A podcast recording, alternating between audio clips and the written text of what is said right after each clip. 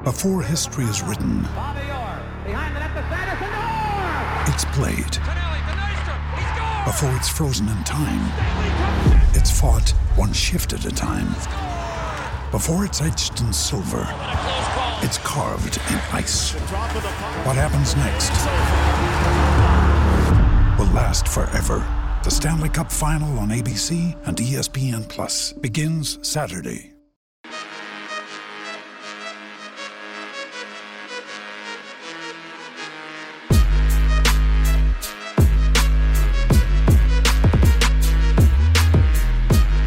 Willkommen zur 320. Folge von Jeden Tag NBA, dem Podcast für NBA-Nerds und solche, die es werden wollen. Zwei Spiele gab es in der vergangenen Nacht. Die Philadelphia 76ers haben die Atlanta Hawks geschlagen im zweiten Heimspiel. Die Serie ausgeglichen, 118 zu 102 relativ deutlich am Ende. Das Shake Milton Game, denn der Typ kam Ende des dritten Viertels rein, war direkt brandheiß und hat die Sixers ordentlich in Führung gebracht. Und diese Führung haben sie dann auch nicht mehr abgegeben bis zum Schluss. Im zweiten Spiel der Nacht haben die Utah Jazz in Game 1 die LA Clippers zu Hause besiegt. War ein sehr, sehr spannendes und knappes und super interessantes Spiel. 112 zu 109 ging das aus. Werde ich beide hier runterbrechen und für euch analysieren. Außerdem wurde letzte Nacht schon der MVP verkündet. Hat mich ein bisschen überrascht, denn da stehen ja noch einige andere Awards aus, wie Coach of the Year, Rookie of the Year, Executive of the Year, die All-NBA-Teams und so weiter. Vielleicht haben sie den schon vorgezogen, denn es ist natürlich Nikola Jokic geworden.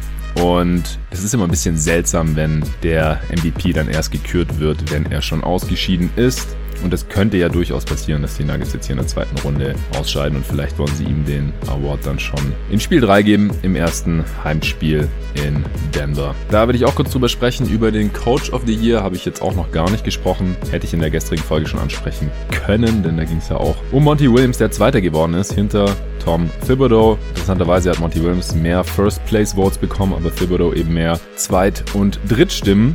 Und deswegen hat er sich am Ende ganz knapp durchgesetzt gegen den Head Coach der Phoenix Suns. Finde ich in Ordnung. Ich hatte beide auch in den Top 2 meiner Coach of the Year Kandidaten. Wer sich das nochmal anhören möchte, wieso ich das so sehe. Übrigens ist auch meine Nummer 3 Quinn Snyder der Dritte geworden kann sich ja nochmal das letzte Awards-Update mit dem Arne Brandt reinziehen von vor ein paar Wochen. Folge 301 war das.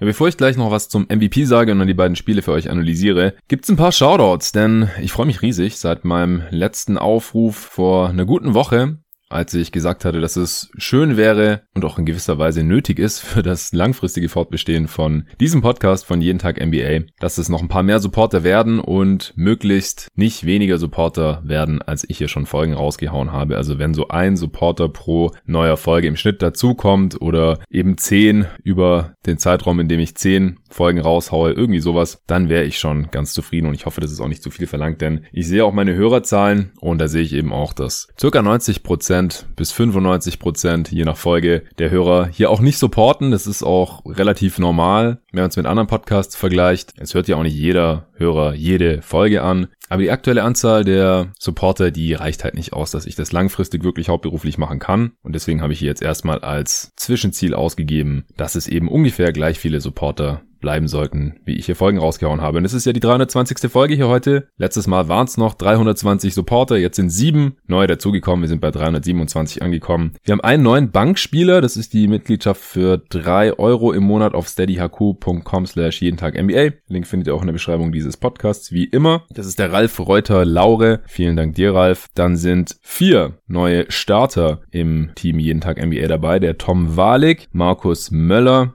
Mr. Xia und Moritz Schindelmann. Vielen, vielen Dank euch Jungs, dass ihr hier jeden Tag NBA supportet mit 5 Euro im Monat. Und dann sind noch zwei dazugekommen, die das All-Star-Paket abgeschlossen haben. Das sind 10 Euro im Monat. Wenn man gleich ein ganzes Jahr abschließt, dann gibt's da auch einen Rabatt. Dann habt ich die Sicherheit und ihr zahlt ein bisschen weniger. Könnt trotzdem die Vorteile genießen des jeweiligen Pakets. Das findet ihr alles auf Steady. Dazu kommen ja noch weitere Vorteile. Der aufmerksame Hörer weiß es schon. Das habe ich da jetzt nicht alles bei Steady mit reingeschrieben, weil ich das auch nie alles garantieren kann. Aber ich verlose ja auch immer wieder Sachen nur nur unter den Supportern, können wir dann direkt auf Steady schreiben und dann sind sie im Lostopf. Da sind schon NBA 2K Videospiele rausgegangen, Taschen von Performance und anderer Stuff. Also immer wenn ich hier was verlosen kann, dann mache ich das auch gerne für die Supporter. Ihr könnt mir da schreiben, die All-Star-Supporter, die bekommen jetzt dann demnächst, ich weiß, ich schieb's schon seit Ewigkeiten vor mir her, aber bei mir ist der Content King und während den Playoffs, das war eigentlich schon vorher klar, bevor habe ich es auch nicht geschafft, Da konzentriere ich mich halt so sehr auf das Spielgeschehen und was eben alles gerade passiert in den Playoffs und um die Playoffs, dass ich nicht so wirklich dazu komme, mich äh, um den Merch zu kümmern. Jedenfalls, wenn man ein All-Star-Paket abschließt, dann bekommt man auch eine Tasse oder ein T-Shirt mit dem jeden Tag NBA-Logo drauf, noch bevor es den Merch dann auch in naher Zukunft zu erstehen geben wird in einem Shop, wenn er dann irgendwann mal online ist. Wie dem auch sei, also der Niklas Fehlemann, der war schon Supporter, hat auf All-Star abgegradet. Das ist auch eine Möglichkeit, wenn ihr hier schon supportet, aber noch nicht All-Star und ihr denkt, komm, ein paar Euro im Monat mehr habe ich noch über, würde ich gerne jeden Tag NBA zukommen lassen, dass es das nächste Playoffs auch noch geben kann und auch noch in der nächsten Regular Season. Das Ding ist nur, ich bekomme das gar nicht mit, wenn ihr upgradet. Da bekomme ich keine automatische Benachrichtigung im Gegensatz zu, wenn jemand eine neue Mitgliedschaft abschließt. Also, wenn ihr mir das dann mitteilen möchtet, dann freue ich mich sehr. So hat's der Niklas gemacht, dann der Matthias Kaiber ist neu dazugekommen. Der hat mich auch gefragt, wie der Track meines Outros heißt. Das ist Simplicity von Macroform. Fand ich auch sehr nice, den Track damals. Wollte ich unbedingt als Outro haben und habe dann mit dem Künstler mit Macroform geschrieben und dann eine Lizenz erworben, damit ich das hier im Pod auch verwenden darf. Dann hat mich neulich an auf Instagram gefragt, wie mein Intro heißt. Äh, der Beat, der hat gar keinen Namen. Den hat ein Hörer zusammen mit einem Producer extra für mich zusammengebastelt und mir angeboten als Intro, weil ich eine Zeit lang keins hatte. Bin ich auch immer noch sehr, sehr dankbar für, aber den gibt's meines Wissens nach exklusiv nur hier bei Jeden Tag NBA als Intro. Ansonsten gibt's auch noch Supporter, die lieber direkt via Banküberweisung unterstützen wollen auch das ist möglich. Auch da ist jetzt ein All-Star dazugekommen, wenn man so will. Abseits von Steady, der möchte keinen namentlichen Shoutout. Also das ist auch möglich, dass man keinen Shoutout bekommt und dass man per Überweisung direkt auf ein dafür eingerichtetes Konto spenden kann, unterstützen kann, wenn man sich nicht bei Steady anmelden möchte. Dann schickt mir einfach eine E-Mail an jeden Tag NBA at gmail.com. Und dann nochmal der Hinweis, weil das anscheinend auch noch nicht jeder mitbekommen hat. Im Moment kommt zwar, wie gesagt, noch genug Supporter dazu und ich habe auch noch ein paar Sponsoren, sodass ich das Ganze hier noch rechne, dass ein paar Euro im Monat für mich übrig bleiben. Aber nur für den Fall, dass ich irgendwann dann doch leider jeden Tag NBA nicht mehr weitermachen kann, was ich nicht ausschließen kann, das ist klar, dann werden eure Abos auf Steady gekündigt und es wird nichts mehr weiter abgebucht bei einer monatlichen Mitgliedschaft und bei einem Jahresbeitrag bekommt ihr dann den Rest anteilig zurück. Da haben mir zwar auch schon Supporter geschrieben, dass ich das dann gerne behalten darf, wenn es dazu kommen sollte, aber das habe ich dann gar nicht in der Hand, also das kann ich dann nicht im Einzelfall entscheiden, wenn ich das Ding bei Steady dann beende, dann läuft das alles automatisch so. Aber ich weiß die Angebote natürlich zu schätzen und tun natürlich auch alles dafür, dass es nicht dazu kommt. Unter anderem, indem ich euch hier immer wieder damit nerve und dass ich hier natürlich auch Werbung im Podcast drin habe, mich darum kümmern muss, was auch nicht wenig Zeit in Anspruch nimmt ähm, dass ich jetzt noch den Merch raushaue, wo hoffentlich dann vielleicht auch ein paar Euro übrig bleiben und so weiter und so fort. Ja, das war's jetzt. Kurz zum MVP, denn heute hat der, der Zweite geworden ist im Voting, auch gespielt. Joel Embiid ist, wie erwartet eigentlich, Zweite geworden und natürlich ist Nikola Jokic der MVP der NBA-Saison 2020-21 geworden mit 91 First Place Votes. Das ist nicht einstimmig, aber zumindest hat ihn jeder auf seinem Ballot gehabt. Genau, acht Second Place Votes und irgendein Irrer hat ihn auch noch als Dritten gewählt. Insgesamt 971 von möglichen 1000 Punkten. Die meisten Second Place Votes. Die hat nicht im Beat bekommen, sondern Steph Curry tatsächlich. Ein Spieler, der nicht mal in die Playoffs gekommen ist. Ja, er war noch im Play-in-Tournament, aber ich hatte ja auch in besagtem Awards-Pod dargelegt mein Case, wieso ich finde, dass Spieler, die um die Playoffs kämpfen, nicht in die Playoffs kommen, auf einem der unteren Playoff-Plätze landen und auf keinen Fall in die Finals kommen werden, kein Contender sind, nicht um den Titel mitspielen können, egal wie man das dann auch benennen möchte. Einfach in einem zu schlechten Team spielen, wo sie dann natürlich zum einen auch viel Last schultern müssen, aber halt auch alles machen dürfen, was sie wollen und Spieler auf einem bestimmten Niveau, die können dann natürlich auch heftige Stats auflegen, die können vielleicht auch ihre individuell beste Saison spielen. Die haben natürlich auch einen riesigen Wert für ihr Team, aber das ist halt nicht das, wie der MVP traditionell vergeben wird und definiert wurde und auch nicht, wie ich ihn für mich definiere. Und deswegen finde ich es auch gut, dass jetzt hier Nikola Jokic gewonnen hat, der natürlich jetzt auch nicht wirklich bei einem Contender spielt. Das hängt ja aber eher mit der Verletzung von Jamal Murray zusammen, da kann er nichts für. Im Endeffekt waren die Nuggets ja trotzdem noch eins der besten Teams der Liga, sind auf Platz drei gelandet im Westen und deswegen geht es für mich hier völlig in Ordnung. Vor allem gibt's einfach auch keinen geeigneteren Kandidaten dieses Jahr. Wenn jetzt Joel Embiid ähnlich viele oder gleich viele oder sogar mehr Minuten als Jokic gespielt hätte, was eigentlich nicht möglich ist, denn er hat kein Spiel verpasst, dann äh, könnte ich mir sehr gut vorstellen, dass Embiid MVP geworden wäre. Ich halte ihn auch für den etwas besseren oder wertvolleren Spieler sogar, weil er einfach defensiv so viel besser ist als Jokic, dass es den offensiven Unterschied, den ich da schon auch noch sehe, also Embiid ist auch offensiv unglaublich dominant, komme ich gleich wieder zu, aber in erster Linie eben als Scorer und Jokic ist das eben als Scorer und noch einer der besten Playmaker dieser gesamten Liga. Ich hatte ja auch mal in einer Answering Machine, da hatte einer gefragt, wie Jokic's offensive Saison so all-time einzu einordnen ist. Und da hatten Nico und ich ein bisschen recherchiert. Und es ist eine der besten offensiven Saisons all time. Und das nicht nur, weil die Liga gerade so effizient ist wie noch nie, sondern auch immer im Vergleich mit in Relation zur aktuellen Liga jeweils. Das ist schon heftig. Embiid ist ein verdienter zweiter Platz, hat auch die meisten Second Place Votes bekommen, nur eine First Place Stimme. Also da haben es wohl so gut wie alle Stimmberechtigten auch so gesehen. Das sind ja irgendwelche Medienvertreter, die für verschiedene Sender und Plattformen und auch in verschiedenen Ländern arbeiten. Punkten. Ist auch relativ deutlich vor Steph Curry dann gelandet, was ich auch wiederum in Ordnung finde, aus besagten Gründen. Auf Platz 4, Janis Antetokounmpo, finde ich in Ordnung, denn der hat eine sehr ähnliche Saison gespielt wie die letzte und die vorletzte und da war er auch MVP. Warum er jetzt keine Chance hatte, nochmal MVP zu werden, ich glaube, das ist auch offensichtlich. Hat trotzdem eine First-Place-Stimme erhalten und die meisten Stimmen für den vierten Platz. Auch sehr, sehr deutlich gelandet vor Chris Paul. Da gab es ja noch so ein bisschen dieses Narrativ, das gesponnen wurde, gegen das ich mich hier auch als Phoenix Suns-Fan vehement gewehrt habe, dass er irgendwie ein MVP-Case hat. Er ist super wichtig für die Suns, aber seine Leistung ist nicht annähernd mit Jokic zu vergleichen, auch nicht mit Embiid, auch wenn er nur ein Spiel, glaube ich, verpasst hat jetzt in der Regular Season oder mit Janis. Dazu ist seine Rolle auch einfach im Endeffekt zu klein. Aber er hat es noch geschafft, er ist der fünfte geworden im MVP-Rennen diesen Jahres, hat auch die meisten Stimmen für den fünften Platz erhalten. Ansonsten noch signifikant Doncic, sechster, ist immer ganz wichtig, dass man schon mal irgendwo auf diesem Stimmzettel gelandet ist, schon auf dem Radar ist der Stimmberechtigten. Denn wenn man das noch nie war, so von 0 auf 100 wird niemand MVP. Das gibt's normalerweise einfach nicht historisch gesehen. Und das ist halt schon mal dann so ein Zwischenschritt für Luka Doncic. Und auch für Embiid ist es, glaube ich, sehr wichtig, dass er hier Zweiter geworden ist. Denn wenn er nächstes Jahr mal fit bleiben kann, und ich habe keine Ahnung, ob er jemals eine ganze Saison so fit bleiben kann, dass er nicht zu viele Spiele verpasst hat, was ja so ungefähr 10% maximal aller Spiele sein sollte, also so 8, 9, 10 Spiele. Ich weiß nicht, ob er das jemals kann, aber wenn, dann halte ich es für sehr wahrscheinlich, dass er nächste Saison oder übernächste Saison dann auch zum MVP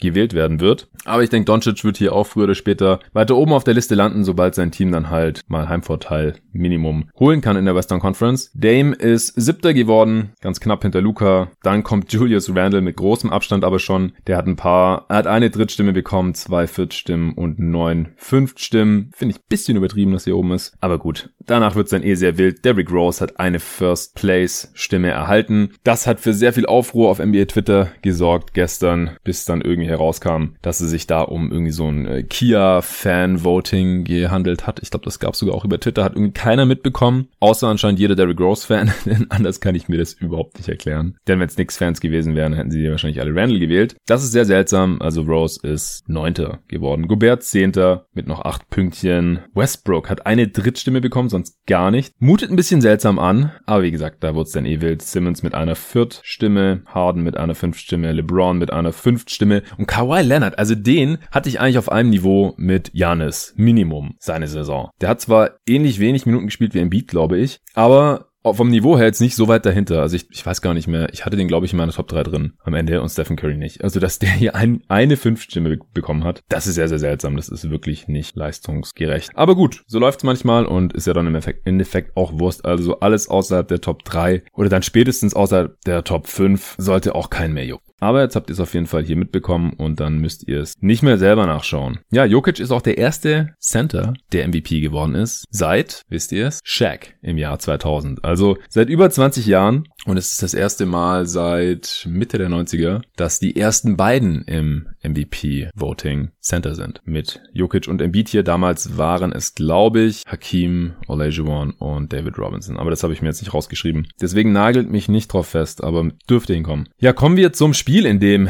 der Runner-up MVP Joel Embiid gespielt hat, wieder es war, bis kurz vor Tip-Off unklar, ob er spielen wird, wegen seines Meniskusrisses. Dann ging's los und die Starting Lineups wurden verkündet und es war klar, Joel Embiid würde auflaufen und man hat ihm wieder nicht besonders angemerkt, dass er verletzt ist. War dieses Mal auch in der Defense wie das gesamte Team noch aktiver, noch mobiler und am offensiven Ende, da hat er locker flockige 40 Punkte rausgehauen in 34 Minuten, 13 Rebounds, 2 Steals, 2 Assists, Block bei 3 Turnovers und 5 Fouls und hat wirklich sein gesamtes Scoring-Arsenal gezeigt, vor allem in der zweiten Halbzeit. Im dritten Viertel in der zweiten Halbzeit hat er 24 Punkte gemacht. Unglaublicher Spieler, unglaublicher Scorer, hat in der Zone gefinisht, hat wieder geslammt, Floater gezeigt, Fadeaways, seine Pull-ups aus der Midrange, einbeinig, zwei von fünf Dreiern getroffen, Fouls ohne Ende gezogen natürlich, 16 Mal an der Freiwurflinie gewesen, 12 davon getroffen. Und das war auch unglaublich wichtig. Also ich glaube, wenn die Sixers in dieser Serie doch mal noch ohne Embiid spielen müssen, dann wird das offensiv nicht einfach gegen diese Atlanta Hawks. Denn es war über weite Strecken ein ziemlich ausgeglichenes Spiel und das, obwohl Doc Rivers die von mir im letzten Pod angesprochenen Adjustments, die zumindest für mich relativ offensichtlich waren und auch sehr nötig waren, eigentlich alle direkt umgesetzt hat. Also er hat nicht mehr All-Bench-Lineups aufs Feld geschickt, er hat früh Tobias Harris rausgenommen und den dann wieder mit den Bankspielern Ende des ersten Viertels draufgeschickt. Im dritten Viertel hat er Embiid länger draufgelassen, auch weil er gerade sehr gut drauf war und ihn noch mit der Bank spielen lassen. Dann hat er Embiid rausgenommen, dann kam Harris wieder rein. Das war schon mal sehr wichtig und war auch gut. Es hatte nur noch nicht ganz den Effekt, den man sich vielleicht wünscht, denn äh, die Bankspieler, die dann mit diesem einen Starter noch gespielt haben, die haben mal wieder gar nichts auf die Reihe bekommen. Leider und so gingen diese Minuten dann auch schon mal verloren, aber so vom Prozess her hat mir das schon mal sehr viel besser gefallen als in Spiel 1. Und dann die Defense, ich hatte es gerade schon kurz erwähnt. Das ganze Team hat sehr viel fokussierter und engagierter verteidigt, das war schon mal wichtig, denn in Spiel 1, da war das eine eher peinliche Angelegenheit, wie Trey Young die sehr gute Regular Season Defense dieser Philadelphia 76ers eigentlich auseinandergenommen und seziert hat. Und in dem Spiel war das nicht mehr der Fall, auch weil Ben Simmons endlich Trey Young von Anfang an verteidigt hat und er es ihm auch deutlich schwerer gemacht hat, als es ein alter Danny Green in Spiel 1 jemals konnte. Zu Beginn des Spiels, da sind die Sixers auch gleich ein bisschen weggezogen, angeführt von einem Tobias Harris, der sehr, sehr heiß war, sechs seiner ersten sieben Würfe getroffen hat, direkt zwölf Punkte hatte. Dann wurde er trotzdem runtergenommen. Es kam Thibault rein für ihn, damit er dann eben gestärkert werden konnte, damit er mit der Bank spielen konnte. Das hat mir gut gefallen. Trae Young, wie gesagt, der hat nichts Einfaches mehr bekommen. Die Sixers sind direkt 23 zu 6 weggezogen. Trey hat erst nach über sechs Minuten sein erstes Field Goal gemacht. Das war auch das erste Field Goal abseits von Bogdanovic, der davor der einzige Hawk war, der überhaupt gepunktet hatte. Trey wurde auch defensiv attackiert. Sein Gegenspieler wurde mehr in Offensivaktionen eingebunden. Genau das eigentlich, was ich mir auch schon bei den Knicks mehr gewünscht hätte und auch nach Spiel 1 eben von den Sixers gewünscht hatte. Das haben wir hier direkt zu sehen bekommen. Dann äh, kam bei den Hawks Ende des ersten Viertels Gallinari und Hörte für Collins und Hill rein. Hill ist ja gerade der Starter für DeAndre Hunter und das ist aus meiner Sicht auch ein sehr großes Problem, einfach weil der offensiv eigentlich ein Non-Faktor ist in dem Spiel 0 von 2 von der 3 Linie auch einen üblen Airball. Den, also den muss man eigentlich nicht verteidigen. Also dann kann man immer seinen Gegenspieler mit auf Trae Young hetzen oder den mit in die Zone stellen, damit es da keine einfachen Punkte gibt. Das ist einfach was ganz anderes, als wenn er der Andre Hunter spielt, der ein ziemlich guter Offensivspieler mittlerweile schon ist. Und in der Defense fehlt Hunter natürlich auch, gerade jetzt gegen den Tobias Harris zum Beispiel. Hätte man den heute ganz gut brauchen können. Mit Gallinari und Hurter lief dann auch direkt besser offensiv. Defensiv haben die Sixers aber in der Zone relativ machen können, was sie wollten, hatten nach dem ersten Viertel schon 24 Points in the Paint, was unglaublich viel ist. Anfang des zweiten Viertels konnten die Hawks dann aber mit dem Small eben mit Collins auf der 5, der kam dann wieder rein, mit Gallinari und Hurter zusammen von der Bank, dann Bogdanovic bleibt ja immer drauf, weil er gestaggert wird gegen äh, Trey Young, das eben 48 Minuten einer von beiden drauf ist und Lou Williams. Da konnten die einen kleinen Scoring-Run hinlegen. Auf der anderen Seite war Dwight Howard drauf, der bisher ziemlich mies spielt in diesen Playoffs eben Tobias Harris, der heiß ins Spiel gestartet war. Korkmaz, Maxi und Hill. Korkmaz kam für Thibault rein und Maxi und Hill waren die Guards von der Bank. Von den Bankspielern, wie gesagt, im, in, im zweiten Viertel in der ersten Halbzeit hat keiner von denen auch nur einen einzigen Punkt gemacht und deswegen konnten die Hawks da dann wieder aufholen. Die waren schon mit 13 hinten gelegen, 20 zu 33, haben dann erstmal einen 13 zu 2 Run hingelegt. Trey hat dann schon auch immer wieder mal Lücken gefunden, ist in die Zone gekommen. Embiid war dann wieder da zu dem Zeitpunkt. Der ist ein bisschen zur Hilfe hochrotiert zu Trey Young, der in die Zone kam, falls er einen Floater nimmt. Und dann konnte Trey einen seiner patentierten Alley-Oops auf Clint Capella spielen. Die Sixers haben dann aber immer mehr Turnovers forciert. Die waren da wirklich sehr, sehr wach. Und die sind auch einfach unglaublich lang, gerade wenn Simmons und Thibault und Embiid alle gleichzeitig drauf sind. Und so konnten dann auch mehrere Alley-Oop-Anspiele tatsächlich verhindert werden auf Collins oder auf Capella. Einmal hat Joel Embiid Trey Young im äh, Pick and Roll oben gehatcht dass er da nicht eben an seinem Gegenspieler vorbeikommt, über den Block und in die Zone ziehen kann und da finishen kann oder an seine Mitspieler bedienen kann oder eben auch nicht zu seinem Pull-Up-Dreier kommt. Und klar, wenn der Big oben hatcht, dann ist normalerweise unten irgendwo im Dunkerspot ein Clint Capella und wartet auf das Lob-Anspiel. Das kam dann auch von Trae Young tatsächlich. Aber er musste den Pass eben so spielen, dann auch gegen die langen Defender der, der Hawk, äh, der Hawk sag ich schon, der Sixers, dass bis der Ball dann da war, konnte Embiid schon wieder zurückrotieren. Wie gesagt, er sah sehr mobil aus und konnte den Pass dann sogar abfangen auf Capella. Also er hat vorne Trey gehatcht und bis dann der Ball, der Lob-Pass, der Alley-Pass bei Capella war, war Embiid schon wieder unten in der Zone und hat den Ball deflected. Dann ein anderes Mal, ich glaube, das war ein alley auf Collins, da kam dann Ben Simmons von der Weak Side und hat den Pass abgefälscht. Also da wurde es den Hawks schon deutlich schwerer gemacht als noch in Spiel 1. Im zweiten Viertel ist dann auch Seth Curry heiß gelaufen, hat immer wieder freie Dreier bekommen, was auch in erster Linie Embiids Gravity geschuldet war, denn den kann natürlich One-on-One -on -one überhaupt niemand stoppen, auch kein Clint Capella selbstverständlich. Und deswegen, gerade wenn die Hawks dann auch Small spielen und eben kein Capella drauf ist, teilweise spielen sie mit der Bank dann auch noch ein bisschen Okongwu, aber der kann Embiid ja auch nichts entgegensetzen. Das ist sowieso für einen Big relativ klein. Deswegen ähm, verteidigt ihn dann oft auch Gallinari. Die zwei hatten auch so ein bisschen ihren Spaß äh, miteinander. Gab es dann später auch ein Double Technical, da komme ich noch zu. Aber Gallinari frontet ihn dann oft so in der Midrange. Das heißt, der Pass gegen ihn wird erschwert, wird versucht zu denyen und damit man dann keinen Lobpass spielt, einfach vor den Ring, den Embiid dann gemütlich einsammeln kann und reinstopfen kann oder reinlegen kann, muss natürlich hinten noch einer absichern, der Hawks-Spieler. Und das war dann blöderweise oft der Gegenspieler von Seth Curry. Und der war dann irgendwo unten in der Zone, damit Embiid da keinen freien Layup hat. Und dann kam eben der Skip-Pass nicht zu Embiid, sondern auf Seth Curry, der hat einen freien Dreier gehabt. Da müssen sich die Hawks dann halt überlegen, wie sie das absichern können, ohne dass einer der besten Open Three-Point-Shooter der gesamten Liga oder sogar sogar der Beste der letzten Dekade, ist ja Seth Curry sogar. Er trifft 50% seiner offenen Dreier und das ist der beste erfasste Wert der letzten Jahre. Sogar besser als sein Bruder. Aber das ist auch der einzige Aspekt beim Shooting, den Seth Curry besser kann als sein Bruder Steph. Er nimmt ja sehr viel weniger Dreier, einfach weil er nicht der variabelste Shooter ist. Er kann überhaupt nicht gegen Contests shooten. Er nimmt seine Dreier lieber gar nicht. Aber wenn er offen ist, dann ist das Ding eben zu 50 Prozent drin. Und heute sogar zu über 50 Prozent. Ja, Embiid hat dann auch noch einen Dreier reingeknallt und dann waren die Sixers schon wieder 10 Punkte vor, 57 zu 47. Dann hat Embiid ein Offensivfall beim Post-Up gegen eben Gallinari begangen. Gallinari lag am Boden. Sein Mitspieler John Collins will Gallo aufhelfen. Embiid steht dann noch irgendwie rum und will gerade in dem Moment da vorbeigehen, als Collins Gallinari hochzieht und dann ist Gallinari halt so, ja, gegen Embiid geraten. Hat ihn im Prinzip berührt. Also ich würde sagen, er hat da maximal den Kontakt mit Embiid nicht vermeidet, aber im Prinzip hat Collins da einfach gerade nur sein Mitspieler aufgehoben und äh, aufgeholfen und da ging der Kontakt eigentlich eher von Embiid aus. Der hat sich davon aber irgendwie angegriffen gefühlt. Gallinari wollte gerade schon weggehen, Embiid schuckt ihn weg, was dann natürlich ein sehr offensichtlicher Angriff war. Schiri sind auch direkt dazwischen gegangen, haben Embiid auch gesagt, er soll weggehen. Der ist dann auch aus dem Spiel rausgegangen, hat sich hingesetzt und dann haben sich das nochmal angeschaut und dann gab es aber ein Double Technical, was ich nicht ganz verstanden habe, weil ich habe nicht so ganz gesehen, was jetzt Gallinari da angestellt haben soll. Ich fand, dass es in dem Fall relativ einseitig von Joel Embiid ausgegangen war, was er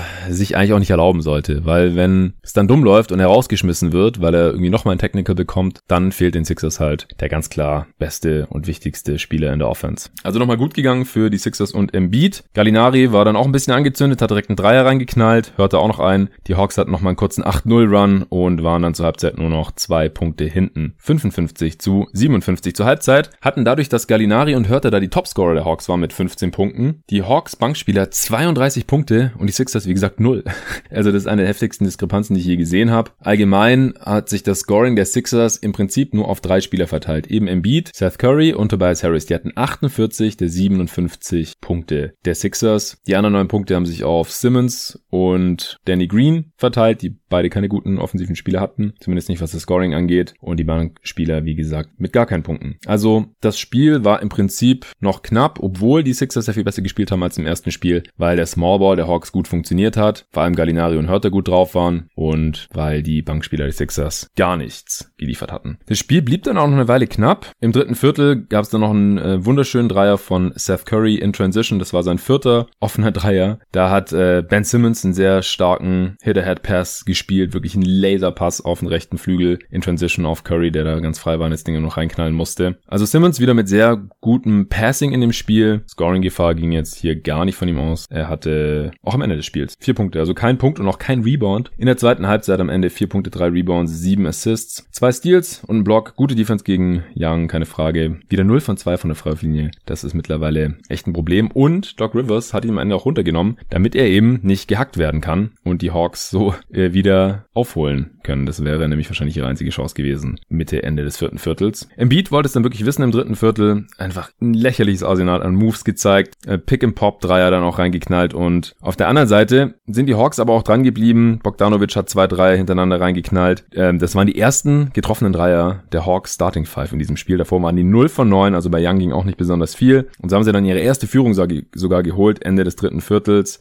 80 zu 79. Ich habe schon gedacht, oh oh, wenn die Sixers das Ding jetzt hier auch noch verlieren, dann haben sie schon ein großes Problem in dieser Serie. Embiid hat dann gegen Ende des Viertels hauptsächlich nur noch Jumpshots genommen, hatte dann auch schon drei Fouls. Ich weiß nicht, ob er da irgendwie vermeiden wollte, dass er irgendwie einen Charge bekommt oder so, wenn er da mehr zum Korb walzt. Oder vielleicht war er dann auch schon ein bisschen erledigt Ende dieses Viertels, weil er musste auch wirklich viel machen in dem Spiel, offensiv und defensiv. Und dann hat Doc Rivers Shake Milton gebracht. Also der ist heute auch relativ weit in seine Rotation reingegangen. Sieben Bankspielerminuten bekommen bekommen. Also Thibault fast 24 Minuten, wie eine richtige Thibault-Statline. Zwei Punkte, ein Zwei getroffen, sein Dreier nicht getroffen, sein Freiwurf auch nicht, ein Rebound und zwei Blocks und drei Fouls. Unglaublich. Plus acht mit ihm aber auch. Dann Hill, knapp 19 Minuten, Maxi, fünf Minuten, in denen er nichts gemacht hat. Dwight Howard, 10 Minuten, Korkmaz, 6 Minuten, 0 von 3 aus dem Feld. Milton, 14 Minuten und Mike Scott hat am Ende auch noch eine Minute bekommen.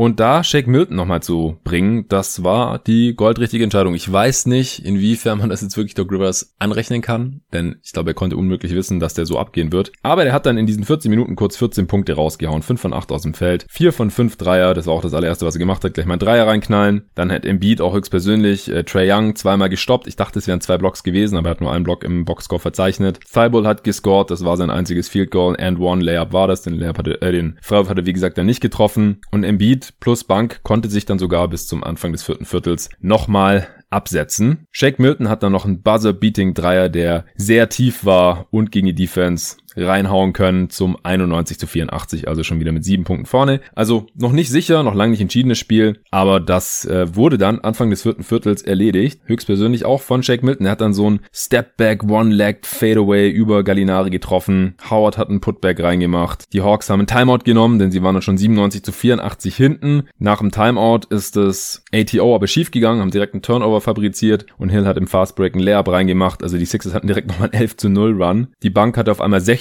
Bench Points durch Shake Milton eben, durch Howard, durch Hill, durch Thibault. Die Arena in Philly ist natürlich Kopf gestanden. Das war auch ein großer Faktor in diesem Spiel, dass die Sixers sehr viel weniger Turnovers begangen haben als die Hawks. Nur sieben und die Hawks 10 mehr, 17 Turnovers. Das ist schwer auszugleichen, vor allem wenn man dann auch noch schlechter aus dem Feld trifft. Und die Dreier. Ned McMillan hat dann, als sein Team schon mit 18 Punkten hinten war, nochmal probiert, seine Starter aufs Feld zu bringen, plus Kevin Hörter, was die beste Lineup gerade ist, solange Hunter verletzt ist. Aber das hat dann auch nicht mehr funktioniert. Vielleicht sollte er das direkt starten, weil Solomon Hill, pff, das ist, das geht einfach nicht. Das ist offensiv zu schwach. Das wird dann defensiv zu einfach für die Sixers. Tony Snell ist zu inkonstant und unsichtbar auch offensiv, hat in dem Spiel auch nur knapp drei Minuten gespielt, hat sich dann noch eine blutige Lippe geholt und musste raus. Ich glaube von Embiid, der hat sich auch ziemlich aufgeregt. Klar, damit schwächt man die Bank, die jetzt in den ersten beiden Spielen die Bank der Sixers total ausgescored hat, aber ich denke, mit gut überlegtem Staggering bekommt man das trotzdem noch hin. Ich glaube, es ist weniger sinnvoll oder gefährlicher, die Starter nicht zu maximieren. Ich würde Hörter starten lassen, wenn ich Nate McMillan wäre. Ich bin gespannt, ob es im dritten Spiel macht, sonst kriegt man sich da am Anfang immer direkt ein Loch mit dieser Starting Five, wenn die Sixers eben so auftreten wie heute. Ja, Thibault hat da noch einen äh, Floater von Trey Young geblockt. Simmons hat auch im ersten Viertel, glaube ich, direkt einen Pull-Up-Dreier von Trey Young geblockt. Also gegen die beiden, da hat er wirklich nicht so besonders viel zu lachen. Und dann war das Spiel auch eigentlich schon entschieden. Wie gesagt, am Ende 118 zu 102 mit 16 gewonnen. Also unterm Strich, Trae Young wurde deutlich besser verteidigt, weil Simmons von Anfang an auf ihn abgestellt wurde. Innerhalb der Dreierlinie hat er auch mehr Bodies gesehen, wenn er in die Zone wollte. Da hat er nicht mehr bekommen, was er wollte. Dann das Shooting der Hawks. In Spiel 1 hatten sie ja noch einen Franchise-Rekord 20 Dreier getroffen. Franchise-Rekord für die Playoffs. Heute nur noch 11. Also 9 weniger. Und damit auch weniger als die Sixers. Die haben nämlich 12 getroffen von 26. Also auch kein super hohes Volumen, aber 46 Prozent. Und die Hawks 11 von 30. 37 Prozent. Und wenn die Hawks nicht besser und wahrscheinlich deutlich besser als die Sixers von Downtown treffen, dann haben sie auch Schwierigkeiten hier ein Spiel zu gewinnen in dieser Serie. Das Wichtigste ist aber für mich nach wie vor in dieser Serie noch, dass Embiid fit ist und bleibt, also er macht bisher in dieser Serie 39,5 Punkte, 11 Rebounds bei einem 124er Offensivrating, äh, 40er Usage. Ich glaube, das ist relativ offensichtlich, was für ein großer Faktor er ist und natürlich gleichzeitig, dass die Hawks bisher da kein Glück hatten mit. Der Andre Hunter, der weiterhin mit seiner Knieverletzung ausfällt gegen die Knicks, hat er ja noch gut ausgesehen und viel gespielt, aber seither ist das irgendwie angeschwollen und er kann noch nicht spielen. Vielleicht ja dann zu Hause in Atlanta. Ich erwarte hier weiter eine spannende Serie, denn man muss ja auch bedenken, ja, das Spiel war lange Zeit trotz allem sehr, sehr knapp, bis Shake Milton reinkam und total eingeschlagen ist. Vielleicht hätten die Sixers auch so oder so noch gewonnen, aber er hat da schon entscheidende Impulse gesetzt und das Spiel dann so ein bisschen für die Sixers gedreht heute. So, das war schon relativ ausführlich. Kommen wir zum zweiten Spiel der Nacht. Die Clippers bei den Jazz. Die Starting Lineup war für die Clippers dieselbe wie schon auch im letzten Spiel gegen die Mavs. Smallball war angesagt. Bei den Jazz fehlt jetzt gerade aktuell leider Mike Conley, der konnte nicht spielen, dafür ist dann Joe Ingles in die Starting Five gerückt. Wie von mir in der Preview gestern ja auch erwartet, haben die Clippers dann ziemlich viel geswitcht, allerdings nicht immer. Also es war wieder eher situatives Switchen, was aber dann auch nicht immer gut gegangen ist hier in diesem Spiel. Da komme ich dann noch zu. Und bei den Jazz fand ich ganz interessant, die haben nicht stur ihre Drop Coverage gespielt, sondern haben dann situativ auch spät geswitcht, wenn dann Gobert den gegnerischen äh, Ballhändler im Pick and Roll in der Zone hoch empfangen hat, dann ist er normalerweise auch in den dran geblieben, selbst wenn er dann wieder rausgedribbelt hat, was dann oft in ISOs für die Clippers geendet ist, die nicht so besonders gut für sie ausgegangen sind hier in diesem Spiel. Also Paul George hat dann öfter mal irgendwelche Stepback-Jumper über ihn genommen, die oft nicht drin waren. Als Derek Favors drin war, der hat dann teilweise im Pick and Roll sogar sehr hoch gehatcht und sah dabei auch mobiler und insgesamt besser aus, als ich das erwartet hätte. Also das sah schon mal ganz gut aus auf Seiten der Utah Jazz, auch wenn es hier wieder ein sehr offensivlastiges Spiel war. Wie bei Hawks gegen Sixers im Endeffekt übrigens auch. Das waren auch überdurchschnittliche Offensivratings. Hier heute die Clippers mit einem Offensivrating von 120 verloren und die Jazz mit dem 122er. Also diese beiden Teams, die können sich gegenseitig nicht so gut verteidigen und das, obwohl die Jazz heute vor allem in der ersten Halbzeit am Anfang kein Scheuntor getroffen haben. Die hatten so Anfang des zweiten Viertels so ein Stretch, da haben die, also Ende des ersten und Anfang des zweiten Viertels so ein Stretch, da haben die 21 Field Goals in Folge verhauen. Unglaublich. Und trotzdem am Ende noch ein 122er Offensivrating. Das hatte sich auch schon in den vorherigen äh, Serien ein bisschen abgezeichnet. Da konnten die Jazz ja die Grizzlies auch nicht verteidigen über die gesamte Serie, hatten die ein 116er Offensivrating, was weit, weit überdurchschnittlich wäre in der Regular Season für ein NBA-Team. Und bei Mavs Clippers, da sah es ja nicht anders aus. Ja, spannendes Spiel, das letztendlich dann durch einen alles überragenden Donovan Mitchell entschieden wurde. Der hat 45 Punkte rausgehauen und ist damit jetzt auch mit Karl Malone gleichgezogen. Die haben jetzt beide vier 40 plus Punkte Spiele in den Playoffs aufgelegt und äh, das ist natürlich relativ krass, wenn man bedenkt, dass Karl Malones Karriere in Utah sehr, sehr, sehr viel länger ging, als die von Donovan Mitchell bisher geht. Also ich fand es eins der besten Spiele bisher in den Playoffs und habe da jetzt auch schon einige Sachen gesehen, die ich sehr, sehr interessant finde und auch weiter im Auge behalten werde für diese Serie. Ich habe mir auch die Crunch Time vorhin nochmal in Ruhe angeschaut, denn äh, da sind einige Sachen passiert, die ich mir beim einmaligen Schauen, beim Live-Schauen nicht direkt erklären konnte. Aber das war super interessant. Ich äh, komme dann jetzt nach und nach dazu. Dadurch, dass die Clippers ja small gestartet sind, gab es natürlich auch einige Cross-Matches. Am Anfang hat Batum standardmäßig Mitchell übernommen, was ich nicht ideal finde und mir auch nicht vorstellen kann, dass es über die restliche Serie so bleibt, denn das ist nicht das beste Matchup. Batum ist nicht der beste Point-of-Attack-Defender, vor allem nicht gegen so kleinere Scoring Guards, wie es Mitchell ist, den die Clippers haben. Auf der anderen Seite wurde Batum von Gobert verteidigt. Also das war ziemlich schräg, wenn äh, Batum nicht drauf war. Und der hat nicht so viel gespielt heute, da komme ich nachher auch noch zu. Dann hat Gobert Morris übernommen. Morris hat dann auch in äh, Transition teilweise attackiert, bevor Gobert überhaupt da sein konnte. Das war relativ auffällig, denn die Clippers spielen ja normalerweise sonst eher eine langsamere Pace. Morris hatte dann auch das relativ fired up ins Spiel gestartet, hatte dann auch einen Monsterblock, wie man es selten sieht. Da ist er so als Help-Defender noch gekommen und hat so kurz vorm Goaltend noch einen Wurf weggeswattet von Bogdanovic. Hat dann auch noch direkt einen Taunting Technical hinterher bekommen, weil er natürlich auch nicht aufhören konnte zu labern nach seinem Monsterblock. Aber abgesehen davon hatten die Jazz den besseren Start ins Spiel zuerst mal, auch weil zwei Dreier von Donovan Mitchell so über den Ring getanzt sind oder so rumgerollt sind und dann reingefallen sind. Ansonsten ging nämlich bei den Jazz erstmal nicht so viel. Subats kam dann früh rein, Beverly kam auch früh rein, den er schon lange nicht mehr gesehen hat, nachdem er in der Serie gegen die Mavs gar keine Rolle mehr hatte. Mit Subats haben die Clippers dann auch situativ geswitcht gegen Donovan Mitchell zum Beispiel, haben sie eine Drop Coverage gespielt, weil ein Subats natürlich genauso wenig vor einem äh, Mitchell bleiben kann oder noch weniger vor einem Mitchell bleiben kann in einem Switch, wie er das gegen Luka Doncic konnte. Gegen Ingles wiederum haben sie dann geswitcht, weil bei Ingles ist die Gefahr natürlich kleiner, der an einem Subats einfach so vorbeizieht. Kawhi Leonard, ja, der, der war das ganze Spiel über nicht wirklich auf der Höhe, würde ich sagen. Der war heute nicht im Terminator-Modus. Wahrscheinlich ist ihm noch dieses Spiel 7 von vor zwei Tagen ziemlich in den Knochen gesteckt. Hatte untypische Fouls. Er ist ja normalerweise einer der Spieler, die am wenigsten faulen in der gesamten Liga, vor allem von den guten Defendern. Und hatte dann schon relativ früh sein zweites Foul bei einem Offensivrebound gegen Royce O'Neal. Und was macht Tyron Lue? Nimmt ihn raus wegen Foul Trouble. Ja, zwei Fouls. Oh mein Gott, Panik. Raus mit ihm. Er könnte ausfallen. Totaler Quatsch. Erstens, weil es nur zwei Fouls sind. Ich werde mich jetzt wahrscheinlich in jedem Pod weiter drüber aufregen, solange Budenholzer und Tyron Lue hier noch coachen in diesen Playoffs. Und dann auch noch bei Kawhi Leonard. Also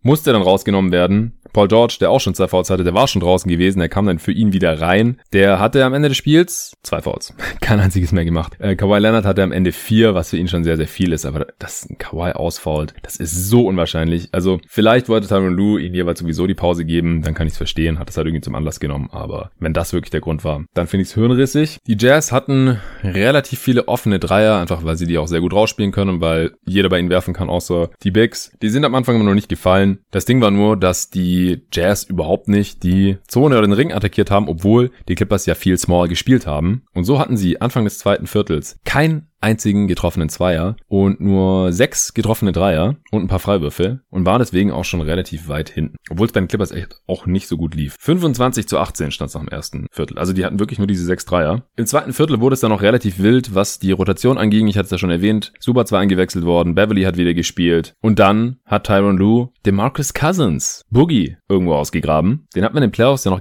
gar nicht gesehen, mich gar nicht alles täuscht. Der müsste gegen die Mavs gar nicht gespielt haben. Ich hatte ja schon erwartet, dass Tyron Lue in den ersten ein, vielleicht sogar zwei Spielen auch tief rotieren wird. Einfach weil er nach äh, dieser sieben Spiele-Serie jetzt nicht seine Starter direkt wieder mit äh, 35 plus beladen kann. Heute haben tatsächlich am Ende nur Paul George 37 Minuten gesehen und Kawhi Leonard dann 36. Also jetzt auch nicht 40 plus wie noch in Spiel 7, aber schon relativ viel. Weil das Spiel war am Ende auch knapp. Aber ansonsten Morris 33 Minuten, Batum nur 21. Der hat in der zweiten Hälfte so gut wie gar nicht mehr gespielt dann. Ich weiß nicht, ob der dann einfach nur durch war oder ob er sich irgendwie wehgetan hat. Aber das war auf jeden Fall nicht normal, denn den hätten sie auch sehr gut gebrauchen können noch im vierten Viertel. Da komme ich dann nachher noch zu. Reggie Jackson hat nur 17 Minuten gespielt, aber das war auch, weil der Foul Trouble hatte. Tatsächlich hatte er Foul Trouble, denn er ist am Ende auch, auch ausgefault mit 6. Und dann aber von der Bank, ja. Beverly 6 Minuten. Der kam kurz rein, hat drei Würfel verlegt und dann ward er nie wieder gesehen. Subatz hat etwas mehr über 20 Minuten gesehen, war da auch solide. 11 Punkte, 6 Rebounds, 3 Assists, 3 Blocks. Terrence Mann nur 8 Minuten. Ja, der hatte auch viel gespielt in Spiel 7, aber das ist ein junger Spieler. Und dass Beverly nur 6 Minuten sieht und Terrence Mann nur 8 Minuten, dann ein Rondo aber 28 Minuten, der ein ziemliches Katastrophenspiel abgeliefert hat. Und Luke Kennard 29 Minuten, der hat seit Januar nicht mehr so viel gespielt, wenn Paul George und Kawhi Leonard fit waren und gespielt haben. Das muss man sich mal geben. Der hat offensiv auch sehr gut funktioniert. 18 Punkte, war bis spät ins vierte Viertel der Topscorer der Clippers. Einfach auch, weil bei Leonard und George nicht viel ging in diesem Spiel.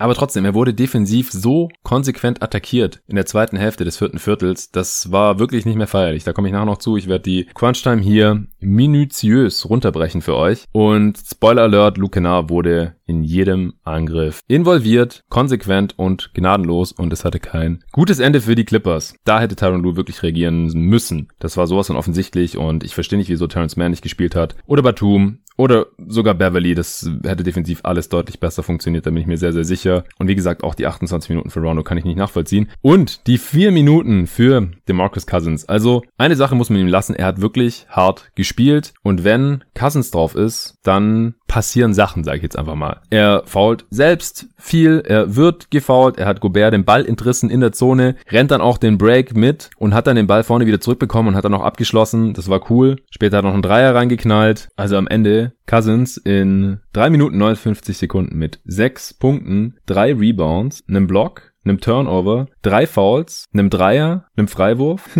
und plus sechs. Hey, das hat irgendwie noch funktioniert für die Clippers. Aber besonders gut sah es nicht aus. Gerade in der Defense mit Cousins kannst du natürlich nur Drop spielen, weil für alles andere ist er viel zu immobil. Und ein Rim Protector ist er halt auch nicht. Also da haben dann die Jazz auch ihre ersten Punkte in der Zone gemacht. Denn die hatten bis zu diesem Zeitpunkt 24 Dreier genommen, 10 Abschlüsse in der Zone genommen, aber kein getroffen. Der einzige Zweier, den sie hatten, war eigentlich ein Dreier, nur stand der Shooter dabei auf der Linie, ich weiß gerade nicht mehr, wer es war. Demnach hatten sie null Points in the Paint. Und das halt gegen viel Small Ball und Marcus Cousins und ein bisschen Iwaza Subats. Also das verdeutlicht gleichzeitig auch ein bisschen die offensiven Limitationen, aber halt auch, dass die Jazz jetzt nicht gerade die Abschlüsse in der Zone forciert haben. Ich denke, da kam dann auch mal eine Ansage von Coach Snyder, denn danach haben die Jazz auch nicht nur als Cousins draufstand, aber natürlich auch da spürbar mehr die Zone der Clippers attackiert. Also die Paint, ja, nicht die Zonenverteidigung. Ich glaube, Zonenverteidigung haben die Clippers gar nicht gespielt heute. Das war dann schon ein sehr offensichtliches In-Game Adjustment von den Jazz, denn die nächsten 15 Punkte oder so waren dann alle in der Zone auf einmal. Der erste war direkt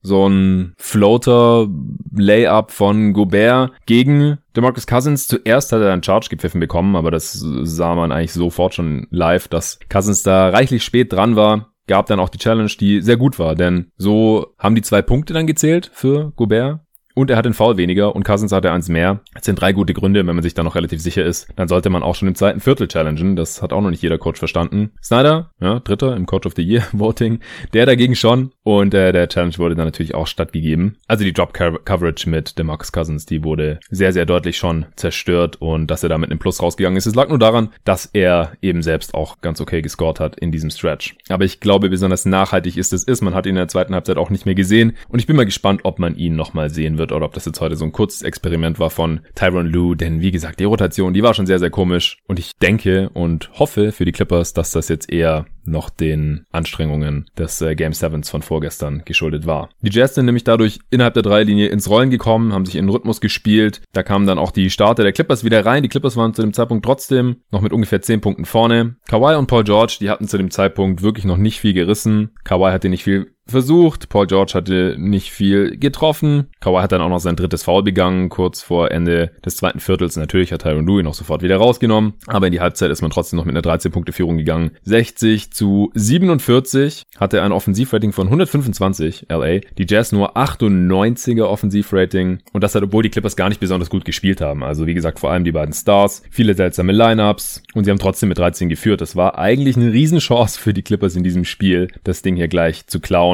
Das war in erster Linie, weil die Jazz ihre Dreier nicht getroffen haben. 7 von 27 zur Halbzeit, das sind 26 Prozent. Die Clippers haben ihrerseits auch 23 Dreier geballert, aber auch 11 davon getroffen. Das sind fast 50 Prozent. True Shooting von 65 Prozent gehabt, die Jazz nur 42 Prozent. Die waren überhaupt nur mit 13 hinten, weil sie so gut wie keine Turnovers begangen haben und fast jeden fünften Fehlwurf selbst eingesammelt hatten zu diesem Zeitpunkt. Und die schlechte Wurfquote der Jazz, das schien auch nicht so ganz nachhaltig. Das hat so ein bisschen an Game One gegen die Jazz, äh, gegen die Grizzlies erinnert. Da hatten sie auch kein Scheunentor getroffen und da hat auch ein wichtiger Guard gefehlt. Damals natürlich Mitchell, heute war es Conley. Mitchell hatte schon zur Halbzeit ein ganz gutes Spiel mit 13 Punkten, aber wie angangs erwähnt, hat er am Ende 45 gehabt. Das heißt, er hat in der zweiten Halbzeit 32 Punkte rausgehauen. In der ersten Halbzeit hat er auch noch nicht so besonders gut getroffen gehabt. 5 von 14 aus dem Feld. Nur zwei sind 8 Dreier und das waren, wie gesagt, auch keine Swishes, sondern die waren noch irgendwie so reingewirkt. Und am Ende hatte Mitchell 6 von 15 Dreier getroffen. Also 4 von 7 in der zweiten Halbzeit. 16 von 30 aus dem Feld. Also 7 von 8 von der Linie auch. 45 Punkte aus 34 Shooting Possessions. 5 Assists bei 3 Turnovers. Das ergibt ein Offensivrating von 132. Das lässt sich schon sehr, sehr gut sehen. True Shooting von 67 Prozent. Also das war schon ein sehr, sehr starkes Spiel, auch eines der besten individuellen Spiele in diesen Playoffs bisher. Auch wenn es bei Mitchell noch nicht so gut gelaufen war in der ersten Halbzeit, war er noch deutlich besser unterwegs als Kawhi. Der hatte sieben Punkte, zwei von sechs aus dem Feld, wie gesagt Foul Trouble, Paul George fünf Punkte bei eins von sieben aus dem Feld. Kennard war da schon der Topscorer mit drei von vier Dreiern, elf Punkte insgesamt. Anfang des dritten Viertels, da ist Mitchell dann extrem aggressiv aufgetreten, hat zehn relativ schnelle Punkte gemacht. Paul George auf der anderen Seite hat echt schrecklich gespielt. Kawhi hat dann nach vier Minuten im dritten Viertel erst das erste Field Goal für die Clippers überhaupt erzielen können. Ist dann so ein bisschen aufgewacht, hat mal Gobert attackiert, gegen ihn gefinisht. Dann äh, kam Favors rein, dem hat er einen Dreier ins Gesicht geschossen. Und habe hab ich schon kurz gedacht, okay, schaltet Kawhi jetzt wieder in den Unstoppable, Unguardable Modus? Denn das hatte ich in der Preview auch schon gesagt. Eigentlich haben die Clippers nicht so wirklich das Spielermaterial, um ihn zu verteidigen, wenn er im Terminator-Modus ist. Aber in den kam er dann im Endeffekt heute doch nie so wirklich. Die Offense der Clippers ist dann stagniert. Die Jazz waren wieder dran, 71 zu 70. Kennard wurde dann auch defensiv immer attackiert, wenn er drauf war. Clarkson hat er verloren, der hat einen freien Dreier gemacht, gehabt, sofort reingehauen. Dann kam Rondo wieder aufs Feld. Wie gesagt, der hat heute viel zu viel gespielt. Der ist dann zum Korb gezogen. Niemand ist gecuttet. Keiner hat sich bewegt. Und Rondo will ja selber gar nicht finishen, wenn er dann da ist. Das wissen die Jazz auch. Dann ist er wieder rausgedribbelt. Das gleiche wieder von vorne. Dann hat er doch irgendwie gefinisht. Wurde richtig hart geblockt von Derek Favors. Also so ein Volleyball-Block. Also Favors sah heute defensiv richtig gut aus. Rondo katastrophal. Und auf Seiten der Jazz hat Mitchell halt tonnenweise High Pick and Roll gespielt. Wenn er dann halt auch seine Pull-Up-Dreier da trifft, dann ist er da schon relativ schwer zu stoppen. Zumindest wenn die Clippers das so halbherzig verteidigen, wie sie das jetzt heute Nacht getan haben. So kommen wir ins vierte Viertel. Es war noch ein relativ knappes Spiel. Ungefähr acht Minuten vor Schluss hat Reggie Jackson sein fünftes Foul bekommen, wurde dann aber drin gelassen, was sich dann kurze Zeit später gerecht hat, denn dann hat er tatsächlich ausgefault, nach 17 Minuten Spielzeit neun Punkte gemacht, drei seiner fünf Dreier getroffen, drei Assists. Also hatte jetzt kein schlechtes Spiel, aber konnte dieser Partie jetzt hier auch nicht seinen Stempel aufdrücken, wie er das teilweise gegen die Mavs tun konnte. Und dann war halt die Coaching-Entscheidung von Tyron Lue, dass er stattdessen nicht Beverly spielen lässt oder Man, sondern eben weiter Rondo, der heute auch defensiv echt oft gepennt hat, hat auch Clarkson einen Corner-Dreier offen gelassen, der war auch drin. Auf der anderen Seite haben äh, Kawhi Leonard und Paul George teilweise weit offene Dreier verhauen. George hat Anfang des vierten Viertels ein Corner 3 getroffen. Das war erst sein zweites Field Goal, stand dann bei zwei von 13. Also der hatte wirklich ein ganz mieses Spiel. Am Ende dann 20 Punkte, 10 Rebounds, immerhin 2 Assists, auch nur 2 Turnovers, 9 seiner 10 Freiwürfe getroffen, das rettet seine Effizienz noch so ein bisschen, aber 20 Punkte aus 22 Shooting Possessions, das ist schon relativ ineffizient. 3 von 8 Dreier, 4 von 17 aus dem Feld, gibt ein Offensivrating von 96. Kawhi Leonard dagegen, der war effizient, aber der hat einfach nicht besonders viel gemacht. 9 von 19 aus dem Feld, alle 4 Freiwürfe getroffen, an seiner 4 Dreier, 23 Punkte, 7 Rebounds, 3 Assists. Solides Spiel, aber das reicht halt nicht, ja, wenn dann Donovan Mitchell auf der anderen Seite mehr Punkte macht als Paul George und Kawhi Leonard zusammen und dann äh, nur noch Kennard 18 Punkte macht und dann kommt da nicht mehr viel, dann reicht das halt einfach nicht aus. Und Kennard, wie gesagt, der hat zwar seine Würfe ganz gut getroffen, aber er wurde dermaßen attackiert. Pull-up-Dreier von Donovan Mitchell über ihn drüber. Kennard, der ist zwar relativ groß mit so 6'6, 6'7, aber der hat eine negative Wingspan und das fällt halt de defensiv immer wieder auf. Er ist auch nicht besonders mobil, er ist nicht besonders kräftig oder athletisch oder irgendwas. Es ist halt oft so, als wäre er einfach gar nicht nicht da. Bogdanovic hat auch einen Dreier über Kenner reingeknallt. Zum 103 zu 93 zu dem Zeitpunkt. Ich habe mir hier notiert, warum spielt Rondo und dann in Fett, warum spielt Kennard immer noch? Wo ist Nicola Batum? Wo ist Terrence Mann oder fucking Patrick Beverly? Ich glaube, alle drei wären hier die bessere Lösung gewesen als die zwei Kumpanen. Paul George hat dann auch mal Gobert per Drive attackiert, der dann sein fünftes Foul bekommen hat. Immerhin, also wenn man Gobert in Foul Trouble bringen kann, dann ist es auch schon sehr, sehr wichtig. Das war ja auch schon in der Serie gegen die Grizzlies so. Aber das ist halt auch die Frage, wie oft schafft man das? Denn Gobert ist eigentlich auch ein relativ, ein Spieler, der relativ wenig fault, gerade dafür, wie viele Würfe er pro Spiel contested. In dem Spiel wurden aber relativ viele Fouls gepfiffen. Da hatten einige Spieler Foul Trouble. Bei den Clippers äh, Jackson, wie gesagt, ausgefault. Subats hatte vier. Kawhi hatte vier. Cousins hatte drei in vier Minuten. Und äh, bei den Jazz sah es auch nicht so viel besser aus. Gobert mit fünf, am Ende nicht ausgefault. O'Neal mit vier. Ingles mit drei. Favors mit vier. Und Oni, der nicht mal acht Minuten gespielt hat, der kam in die Rotation, weil Conley ja gefehlt hat. Auch mit vier Fouls. Also es war ein bisschen zerpfiffen. Beide Teams auch früh im Bonus, dann gab es viele Freiwürfe. Wir steigen so circa vier Minuten vor Ende ein. Die Jazz da zu dem Zeitpunkt noch mit einer 5-Punkte-Führung, so 105 zu 100, nachdem Kawhi Leonard ein Layup reingemacht hatte. Das war ein relativ schlechter Call. Es sah äh, live wirklich so aus, als wäre er auf der rechten Seite des Korbes von Rudi Gobert geblockt worden, aber der hat sich dann auch beschwert, dass er den Ball gar nicht berührt hatte, denn Kawhi ist halt hochgegangen, dann wieder runter und auf der anderen Seite des Korbs hat er dann den Ball reingelegt und das wäre einfach Double gewesen, up and down, was nicht erlaubt ist, was ein Turnover ist, aber äh, Gobert war halt nicht am Ball, das hatte Ref anscheinend nicht gesehen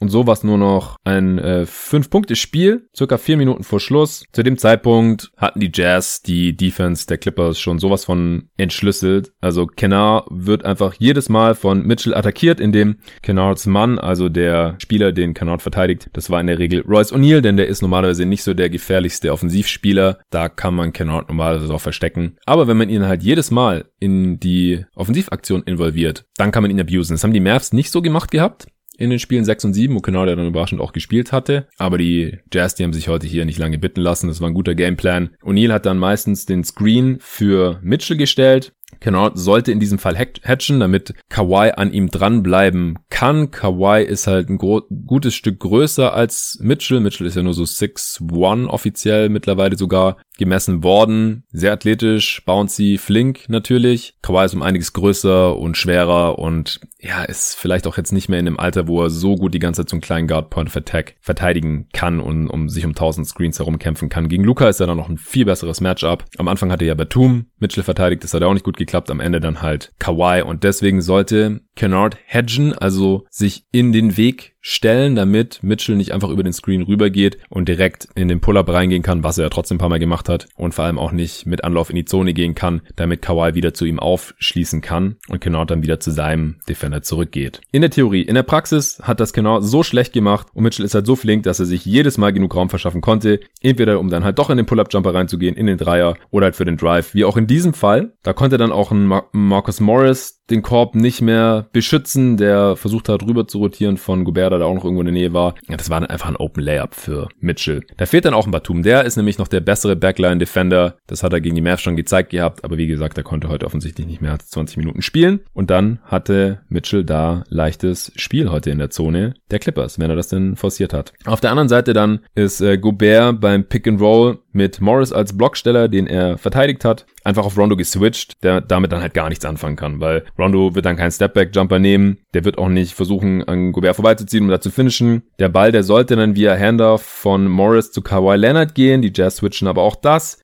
Aber anstatt dass dann Kawhi, der sich dann auf einmal Donovan Mitchell gegenüber sieht, den einfach überpowert, also über Post-Up oder geht einfach in die Midrange, da kann ihn der Mitchell nicht von abhalten, dann kann er Pull-Up gehen oder direkt bis zum Korb durch, je nachdem, wo dann Gobert gerade ist, passt er einfach zurück zu Morris in die linke Corner, der dann einen Eckendreier über Bogdan Bogdanovic erzwingt. Und der ist dann nicht reingegangen. Das war einfach schlechte Offense. Knapp dreieinhalb Minuten vor Schluss. Und die Clippers waren zu dem Zeitpunkt schon sieben Punkte hinten. Das war also durchaus eine wichtige Possession. Auf der anderen Seite, da konnte ich dann das Play nicht komplett sehen, denn die Nahaufnahmen von TNT, die haben so genervt in diesem Spiel. Immer wenn Mitchell den Ball über die Mittellinie gebracht hat, hat man auf sein Gesicht rangezoomt, als würden wir nicht eh schon wissen, wie er aussieht. Und hat man gar nicht gesehen, kriegt er jetzt gerade den Screen, ist er rechts oder links, was machen die Defender, sondern oft war das dann schon irgendwie mitten in der Action. Das, das war echt nervig.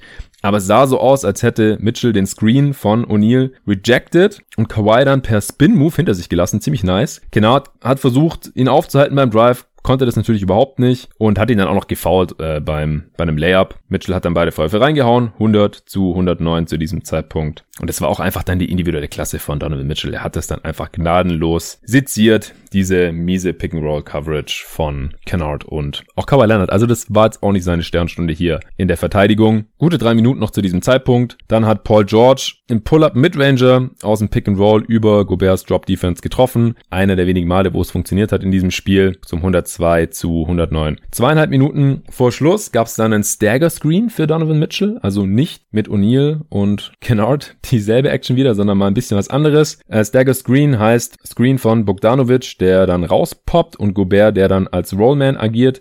Donovan Mitchell hat das Ganze aber gesplittet, also er ist dann zwischen den beiden durch und auch an den Defendern vorbei Richtung Zone, ab durch die Mitte. Paul George hat die Backline Defense gespielt, hat es in dem Fall auch gut gemacht, musste aber von Ingles in der linken Corner wegrotieren für die Sache. Der Swing Swing Pass in die linke Corner auf den damit frei gewordenen Ingles ist gekommen. Kawhi läuft den Closeout geistesgegenwärtig. Ingles swingt den Ball weiter oben auf den Flügel an der Dreierlinie zu Bogdanovic. Kawhi läuft den Ball ein bisschen hinterher. In dem Moment cuttet aber Mitchell auch hoch an die Dreierlinie. Kawhi übernimmt den wieder sofort, weil der natürlich gerade heiß ist am linken Flügel. Dann hatte auch wieder jeder einen Gegenspieler, außer Rondo, der stand irgendwo in der Mitte rum, im Niemandsland, hat gepennt und hat einfach, hat einfach niemanden übernommen. Bogdanovic hat es gecheckt, hat den Ball natürlich wieder in die linke Corner gekickt zu Ingles, der in dem Moment frei war und der steigt dann hoch und hat nicht getroffen. Das war mega Glück für die Clippers, aber eigentlich wieder schlecht verteidigt. Ingles ist ein sehr sicherer Dreischütze diese Saison und das ist jetzt halt auch nochmal so ein Beispiel dafür, dass die Clippers Defense heute einfach nicht on point war. Das war natürlich ein anderes Scheme, als noch gegen die Mavs. In den ersten paar Spielen gegen die Mavs sah ja die Ausführung des damaligen Schemes auch einfach nur mies aus. Und heute war das eben wieder ähnlich. Also war bestimmt auch eine Kombination aus noch nicht richtig eingespielt, konnten das natürlich auch noch nicht trainieren. Geht natürlich eh selten in den Playoffs, aber dass man jetzt wenigstens mal so ein bisschen durchläuft in, einem, äh, in, einer, in einer lockeren Trainingseinheit und dass sie eben wahrscheinlich auch noch ein bisschen platt waren. In der Offense dann wieder Paul George wieder gegen Gobert. Ähnliche Situation wie vorher in der ISO nimmt einen Stepback-Dreier, hat vielleicht ein bisschen Selbstvertrauen getankt gehabt durch den Midrange-Pull-Up im Angriff davor. Der ist dann aber nicht gefallen und ich fand es ein bisschen schade, denn Kawhi war in dem Moment im Low-Post von Donovan Mitchell verteidigt worden, hat zuerst die Hand gehoben, aber dann sah es für mich fast so aus, als hätte er so abgewunken und Paul George bedeutet, dass er doch vielleicht selber werfen soll, selber in den Wurf gehen soll gegen Rudy Gobert.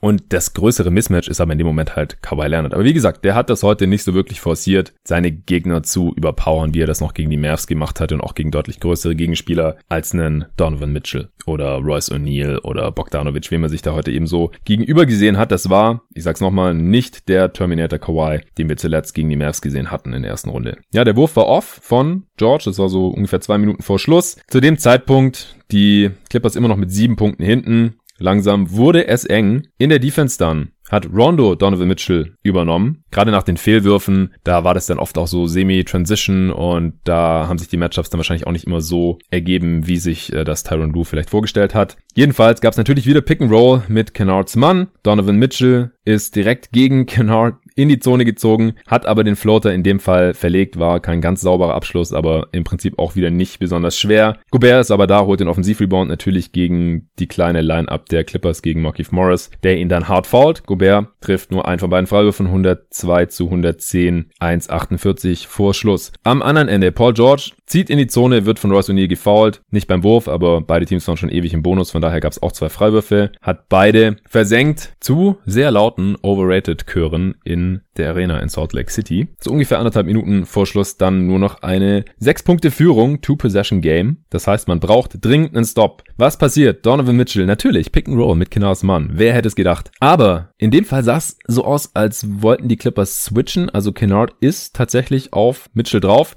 Man sieht dann, das habe ich wie gesagt erst in der Wiederholung gesehen, dass Tyron Lue Kawhi Leonard irgendwas zuruft und Daraufhin sprintet er auch los Richtung Donovan Mitchell. Der hat aber zu dem Zeitpunkt genau schon zum Frühstück gefressen da auf dem rechten Flügel und ist mit Volldampf auf dem Weg in die Zone. Dort gibt's natürlich wieder keine Rim Protection und er macht einfach ein Layup. Also Kawhi war da einfach auch zu spät dran, zu spät wegrotiert von Royce O'Neal nach diesem Switch. Und warum man bei einem Two-Possession-Game mit einer guten Minute auf der Uhr Kennard gegen Donovan Mitchell switcht, das muss mir echt noch jemand erklären. Also das war einfach entweder mieser Gameplan oder noch miesere Execution. Ich weiß es nicht. Und auch, dass da keine Hilfe kommt. Also Marcus Morris, der hatte auch gegen die Mavs sehr viel bessere Help Defense gespielt als heute. Vielleicht hatte er Skrupel davon, Gobert wegzuhelfen, weil er einfach auch ein sehr guter vertikaler Spacer ist und ein besseres Lob-Target als Boban zum Beispiel. Aber wenigstens, ich meine, dann fault man ihn halt. Bevor man einen Layup herschenkt, dann soll sich Donovan Mitchell wenigstens die Punkte an der Linie verdienen. Naja, auf der anderen Seite hat dann wenigstens Kawhi auch einen Korbleger bekommen. Give and Go mit Paul George, schneidet über rechts in die Zone rein. Gobert hat gepennt, ist gerade, hat gerade einen Schritt aus der Zone rausgemacht, damit er keine drei Sekunden bekommt, hat auch weggeschaut nach seinem Gegenspieler und als er zurückgeguckt hat, da hat Kawhi gerade schon das Ding versenkt zum 106 zu 112. Immer noch Two-Possession-Game. Dann eine Minute vor Schluss haben wir was anderes gesehen. Wieder Rondo und Kennard sehen sich Donovan Mitchell gegenüber, dieses Mal allerdings relativ nah an der Mittellinie, fangen sie an, ihn zu doppeln. Dadurch steht Bogdanovic am linken Flügel frei. Rondo macht sich lang und Mitchell springt hoch und versucht den Pass hoch Richtung Bogdanovic zu bringen. Das Ding war einfach nur viel zu hoch. Mitchell ist nicht der beste Passgeber, hat auch nicht die beste Übersicht, ist auch relativ klein. Also das ist vielleicht dann was, was man in Zukunft ausprobieren sollte, wenn der Dude auf 40 Punkte zugeht, dass man ihn dann aggressiv trappt und das dann vielleicht auch mit noch längeren Defendern, mit Kawhi, mit Paul George, vielleicht auch mit einem Batum und so den Ball aus seinen Händen bekommt, denn dass er das immer sauber lösen kann, das würde würde ich jetzt auch erstmal noch bezweifeln. Jedenfalls landet der Ball dann irgendwie in der fünften Reihe, obwohl das jetzt kein so schwerer Pass war. Könnte also ein probates Mittel für die Zukunft sein, mal sehen. Auf der anderen Seite dann gab es ein ja nicht ganz ideal ausgeführtes Hammerplay in dem äh, Kawhi Leonard an der Baseline entlang gezogen ist nach einem Drive, dann in die linke Corner auf Kennard gespielt hat. Der ist aber nicht wirklich freigekommen durch den Screen von Rondo. Musste dann einen schweren Fadeaway über Ingles nehmen, den hat er nicht getroffen. Rondo allerdings konnte den Ball raustippen auf Paul George, der oben steht. Der konnte dann einen Sidestep-Dreier gegen Bogdanovic nehmen und den hat er tatsächlich auch reingeswischt zum 119, 112. 38 Sekunden vor Schluss, One-Possession-Game und die Clippers müssen noch nicht mal faulen. Also wirklich, da ist so viel schiefgelaufen in diesem Spiel für die Clippers zu dem Zeitpunkt schon so mies verteidigt und trotzdem sind die noch voll im Game drin. Auf der anderen Seite hat Mitchell dann mit noch vier Sekunden auf der Uhr einen relativ schlechten ISO Long 2 Pull-Up Midranger vom linken Flügel genommen mit noch 26 Sekunden auf der Uhr.